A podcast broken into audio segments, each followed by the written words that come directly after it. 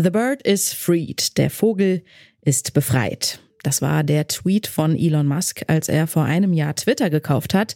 Ein neues Spielzeug also für den damals reichsten Mann der Welt. So richtig happy war der allerdings damals schon nicht. The, the pain level of Twitter has been extremely high. Um, this hasn't been some sort of party. Um, it's been really quite a stressful situation. Ja, und stressig ist es für Musk bis heute geblieben. Twitter heißt mittlerweile X und auch sonst hat Musk die Plattform ganz schön umgekrempelt.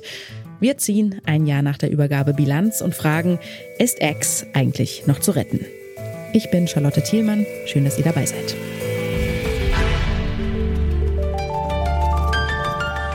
Zurück zum Thema.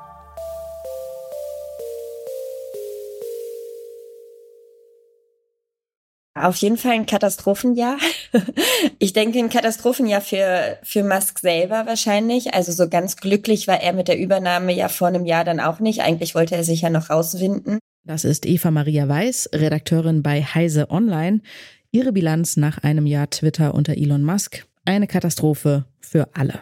Und ich glaube auch eine Katastrophe für alle Menschen, die halt Twitter sehr viel und sehr gerne genutzt haben. Und dann ist es vielleicht auch sogar gesellschaftlich eine kleine Katastrophe. Was ist da schiefgelaufen? Alles fängt damit an, dass Elon Musk massenhaft MitarbeiterInnen entlässt. Mittlerweile sind mehr als 80 Prozent der Belegschaft gekündigt. Dann gibt's plötzlich den blauen Haken zu kaufen, der früher nur an verifizierte Accounts vergeben wurde. Und irgendwann kommt dann noch eine überraschende Umbenennung von der bekannten Marke Twitter in X. All das waren ziemlich schlechte Entscheidungen, sagt zumindest der Medienwissenschaftler Wolfgang Schweiger. Das war ja wirklich alles also ganz übel. Wenn man das so beobachtet, was Musk so in diesem Jahr getrieben hat, dann fragt man sich schon, ob er eigentlich so dieses dieses ähm, Management-Wunderkind äh, ist, als äh, dass er ja immer galt. Also was er bei äh, Twitter beziehungsweise X jetzt getrieben hat, war einfach nur irrational zu großen Teilen aus ökonomischer Sicht. Unter Musk sinkt dann auch der Wert von Twitter beziehungsweise X immer weiter. Viele Werbekunden ziehen sich zurück, auch weil Musk wichtige Unternehmensentscheidungen ja oft spontan trifft und dann auch sofort umsetzt das kam ja zum Teil wirklich so schnell und ohne Vorbereitung. Und auch das ist etwas, was Werbetreibende einfach äh, scheuen wie der Teufel das Weihwasser, wenn sie nicht so halbwegs mittelfristig planen können, wie eigentlich der Werbeträger funktioniert und wie sich das Umfeld entwickelt. Also das ist alles Gift für äh, werbetreibende Unternehmen. Finanziell sieht es bei X heute nicht gut aus. Elon Musk hat vor allem auf zahlende UserInnen gesetzt, aber bisher bringt das Bezahlabo Twitter Blue oder heute X Premium kaum Geld ein. Und viele der früheren UserInnen, also vor allen Dingen Menschen aus Politik und Journalismus, haben sich mittlerweile von X abgewendet. Die Sorge, die da aufgekommen ist, hat ja schon dazu geführt, dass viele Menschen die Plattform verlassen haben. Und ich glaube, so, also Vielleicht ist das auch eine Art von self-fulfilling prophecy gewesen. Die Leute, die laut geschrien haben, die Plattform wird jetzt untergehen und sterben, haben sie halt vielleicht auch verlassen. Das heißt, sie ist auch für diese Menschen, für diese Bubble definitiv viel weniger interessant. Von Anfang an haben KritikerInnen nämlich befürchtet, dass es unter Musk mehr Hate Speech, mehr rassistische oder andere diskriminierende Inhalte gibt, eben weil Musk nicht in die Content-Moderation investiert.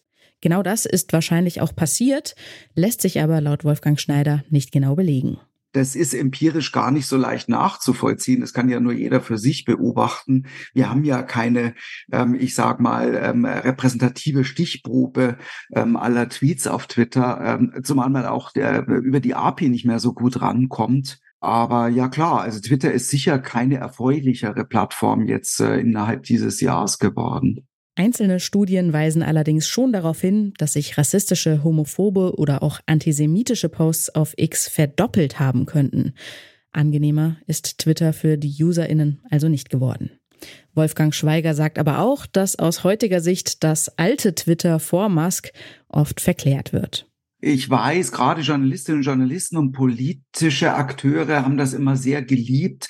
Ich glaube, da war aber auch schon seit jeher sehr viel Wichtigtuerei dabei. Also so toll war der Diskurs ja auch nicht. Also in erster Linie ging es ja darum, dass dass eben alle, die in, der, in die Öffentlichkeit wollten, dort eine Plattform hatten, ihre Botschaften zu veröffentlichen und darauf auch eine äh, gewisse Resonanz innerhalb sagen wir, dieser elitären Gruppe zu kriegen.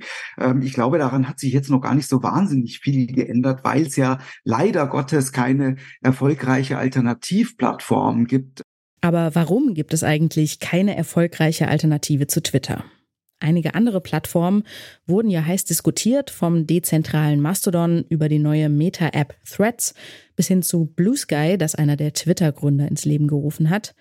Allerdings zweifelt auch Eva Maria Weiß daran, ob diese Apps Twitter wirklich ersetzen können. Ich glaube, dass sich schon, also viele von der Bubble, die Twitter geliebt hat, ähm, verteilen sich gerade so ein bisschen auf verschiedene Plattformen. Also zum Beispiel Mastodon. Da ist aber die Willkommenskultur, glaube ich, einfach nicht so besonders groß gewesen, dass viele Menschen auch sich nicht so richtig eingelebt haben. Äh, jetzt ist Blue Sky gerade total groß, aber irgendwie, also es passiert trotzdem noch nicht so viel. Sehr viele Menschen sind da und trotzdem ist noch nicht so richtig, ja, was los. Es fehlt auch an vielen Funktionen noch leider. Ich glaube aber auch nicht, dass es wieder so einen Twitter geben wird, wie wir das erlebt haben oder wie es noch viel krasser Facebook mal war, also so die Plattform, wo alle Menschen wirklich waren. Ich glaube, das verteilt sich viel mehr. Und wie geht es mit X weiter? Elon Musk hat erklärt, dass er aus der Plattform eine Art Everything-App machen will, sein Vorbild ist da die chinesische App WeChat, mit der kann man nicht nur Nachrichten schreiben oder Posts veröffentlichen, sondern zum Beispiel auch eine Taxifahrt buchen oder die monatliche Stromrechnung bezahlen. Ich halte den Plan für, es ist Elon Musk, ich halte den Plan deshalb absolut für umsetzbar. Äh, ich traue diese Menschen sehr viel bis, bis alles zu. Und er hat auch noch ein paar Kröten auf dem Konto liegen, mit denen er da weiterarbeiten kann. Aktuell gibt es auch gerade ja Gerüchte oder auch schon schon ein bisschen mehr, dass er diese diesen Anteil des Finanzbereichs schon noch dieses Jahr integrieren wird, also dass wir alle X benutzen können, um etwas zu bezahlen. Wir dürfen auch nicht vergessen, Elon Musk war mal PayPal, also der hat da Ahnung von in diesem Bereich. Also das wird sicherlich relativ schnell noch zu einer umfassenderen App. Ganz so viel wie WeChat wird X aber vermutlich nie können. Schon allein aus Datenschutzgründen wäre so eine Everything-App in der Europäischen Union kaum umsetzbar. Aber trotzdem wird es sicherlich für ganz viele Zwecke noch einsetzbar sein irgendwann. Wenn Elon Musk nicht absoluten Quatsch macht und X bald tot ist. Das heutige X, das ist eine andere Plattform als Twitter vor einem Jahr. Es gibt viel weniger Mitarbeitende, dafür wahrscheinlich viel mehr Hate Speech. Das schreckt viele User und auch Werbekunden ab, aber gerade rechtslibertäre Musk-Fans, die finden das neue Twitter besser als das alte. Und richtige Alternativen gibt es auch noch nicht. X wird also vermutlich wichtig bleiben, auch wenn es schon lange nicht mehr die eine Debatten-App ist. Und das war's für heute. Wenn euch gefällt, was ihr hier beim Podcast Radio Detektor FM hört, dann könnt ihr uns auch einmal im Monat kompakt lesen.